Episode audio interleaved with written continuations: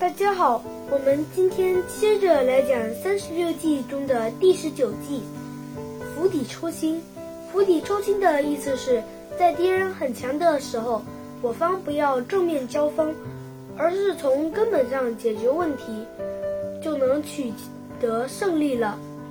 它的典故是这样子的：东汉末年，曹操和袁绍的军队僵持了很久，都分不出胜负。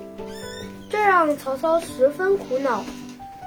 让曹操苦恼的原因还有另一种，因为曹操的粮草都吃光了，剑也快用光了。一位大臣想出了一个好办法，他拿了一锅水放在柴火上，对曹操说：“袁绍的军队就像这一锅沸水，不断的沸腾。”想要让沸水停止沸腾，该怎么办呢？曹操说：“往里加冷水。”这位大臣说：“往里加冷水，只能让水暂时变凉，过了一会儿，水就会再次沸腾。”这位大臣接着说：“我们要不从根本上解决问题，把柴火断掉，水也不能沸腾了。”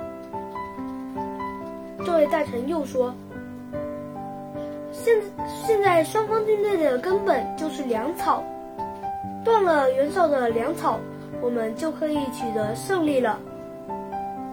现在袁绍的粮草全部囤积在乌巢，又没有重兵把守，我们很容易就可以把袁绍的粮草断了。”曹操非常高兴，当天他带着一些骑兵，把。